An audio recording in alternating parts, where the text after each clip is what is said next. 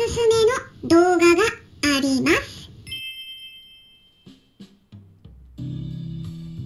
こんにちは。サラホリスティックアニマルクリニックのホリスティック獣医サラです。本ラジオ番組ではペットの一般的な健康に関するお話だけでなくホリスティックケアや地球環境そして私が日頃感じていることや気づきなども含めて様々な内容でイギリスからお届けしております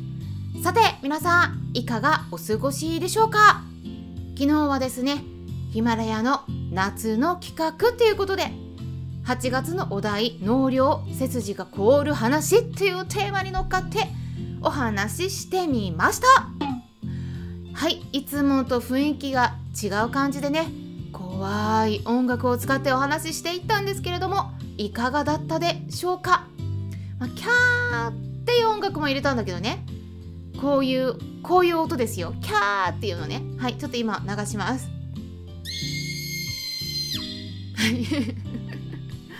ちょっとね、はい、びっくりなんですけどこれなかなか使う場面他にもう今後ないかもしれないなと思いながら使ってたんですけれども、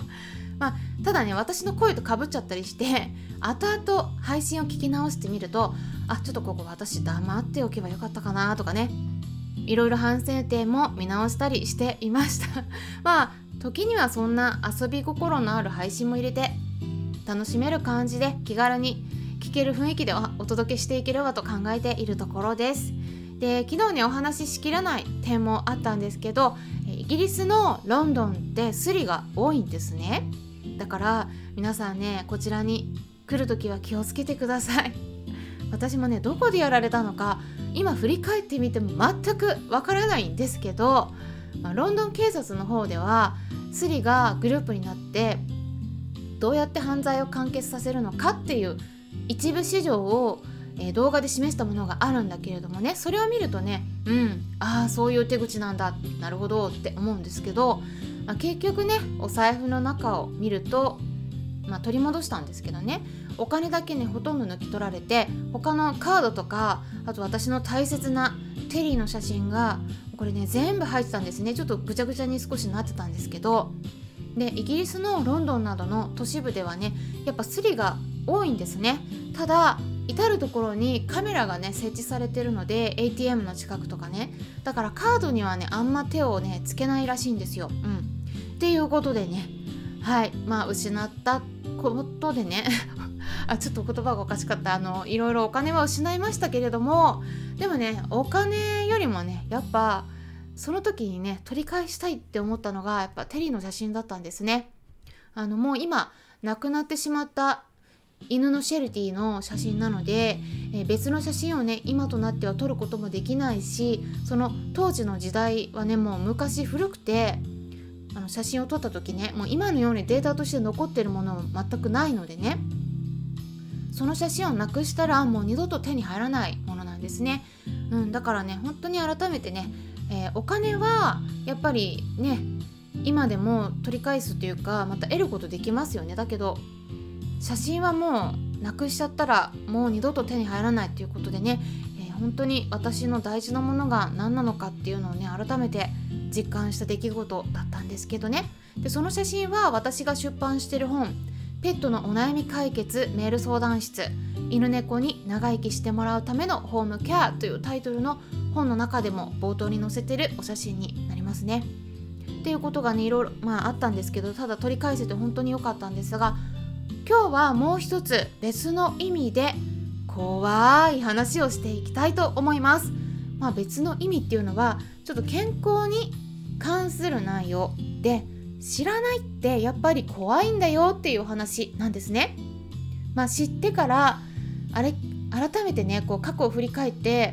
背筋が凍るっていうことねあると思うんですね。で知ってから後悔するっていうことでねもっと早くからやめていればこんなことにならなかったのにとかねそんなお声を聞くこともあるんです特に動物たちと一緒に暮らしている飼い主さんの場合まあその子たちが亡くなってからもっと早く知っていればって言って後悔されてねつい先日ももうね亡くなってから10年以上も経ってるのに未だにその後悔を引きずっている忘れることができないって言ったお話もね飼い主さんからお伺いしていたんですね。なのでぜひ皆さん今のうちに知っておいてください。ペットフードにもつながるお話です。で今回お話しすることは動物たちと暮らしている飼い主さんだけではなくて一般の私たち人間もう全員に当てはまることになります。なので興味のある方は是非最後まで聞いていってください。まずですね健康問題に関して歴史から学べるものってたくさんありますよね。なので過去を振り返ってみましょう。あの時やめていればあの時知っていればってよく呼ばれるような健康問題の代表的な事例としてはタバコが挙げられますね。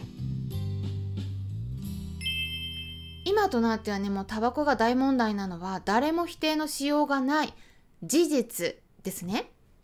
国際がん研究機関の IARC の方でも発がん性ありとしてグループ1に指定されています。グループ1というのは一番上のランクでもうこれ確実に黒なんです。確実に発がん性があると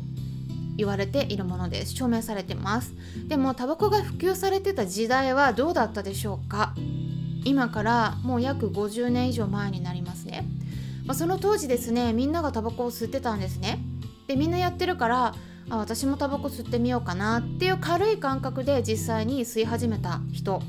いるんじゃないでしょうか、まあ、その当時タバコの害について言われてましたか？全く言われてなかったです。昔の映画のさまざまな場面では俳優さんたちがタバコをみんながもうこぞって吸っててね。でそれを見た人がねやっぱそれをかっこいいとねしてね真似する人たちがたくさんいましたね。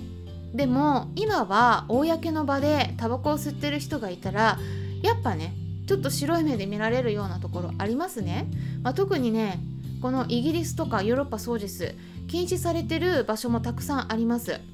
実はねただ日本ってねちょっと緩いんですよその辺。私日本のカフェはねちょっとあんま居心地が良くないんですねそういう意味で。煙が多いんです本当に。そのタバコを吸ってる人ね、えー、喫煙する席と禁煙する席分かれてるけれども完全じゃないからなんか煙が結局流れてきて混ざっちゃってるんですね。で本当にね ちょっときついなって思うんですがもしもねこの音声配信を聞いてる方がいらっしゃる中であのタバコ吸ってる人がいたらねあのご自身が後々がんになった時に後悔しないか是非自問自答してみてください、え、ご自身だけじゃなくてねやっぱり周りの家族とかお子さんそしてペットと呼ばれる動物までもこれ実際にタバコを吸ってなくてもですね副流炎でがんのリスクが上がるっていうことが研究で証明されてます、まあ、これ私以前えっと YouTube の動画の方でもお話ししたことあるんですけれどもタバコを吸っているご家庭のワンちゃんの、えー、肺がんそしてお花鼻にできるがんですね。あとは猫ちゃんの場合はリンパ腫肺がん多いです。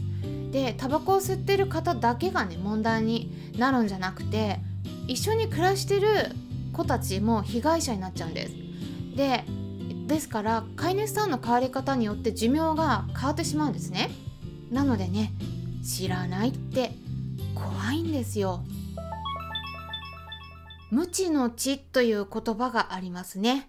哲学の父と呼ばれるソクラテスさんの言葉ですがまあ私もそうなんですけどまだまだね私にも知らないことがたくさんあると思っています。で、えー、もうね昔10年前とか20年前の自分だったらもっともっと今よりも知らないことがたくさんあってもうすでにね私の体に入れちゃってるものもあるかもしれないなっていうのも思うところはあるんですね。怖いのはねやっぱ長年残るものがやっぱあるんですね。何でもかんでも全部排泄できるっていうものとは限らないんです。で有名なのはやっぱりあの例えば原発事故で漏れるようなセシウムとかストロンチウムとか、まあ、そういった放射性物質ですね。あとはタバコ。これもですねまあやめたとしても肺にダメージが残るっていうのは分かっていますね。肺が真っ黒になるっていうのはね言われていますね。あとアスベスト問題。うん、よく工事してるところとかねほんと気をつけた方がいいでその辺り通ったりする時とかね、えー、もう知らず知らずのうちに環境中にある有害な物質を吸い込んでる場合があるんです。で遺伝子組み換え食品大丈夫でしょうか？私は結構問題だと思ってます、まあ、今の段階でも発がん性があるとかね、えー、訴訟が起きたりとかいろいろ問題があるのは証明されてますけど多分この先もっといろいろ分かってくるとは思うんですがただちょっとね巨大な企業が関わっているのでなかなか情報が広まりにくいといったこともあると思います、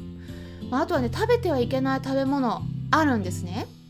はい。皆さん食べてはいけないものこれ巷に溢れているんです。多分ね食べたことがない人っていないはずです。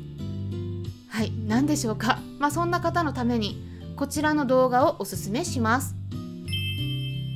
タイトルはですね食べてはいけないもの。他のメディアでは言えない病気になる食べ物とは？っていうものでえ2本立てになっているんですけれども、はい、中田さんの YouTube になりますけれどもね、えー、概要欄にリンク先を載せておきますので是非見てみてください。で答えをね言ってしまうとねコンビニにある食べ物なんですよ。コンビニ入ったことない人まずいないですね多分ね、うん、でコンビニの中でね安心して食べられる食べ物がどのくらいあるのか是非動画を見たらね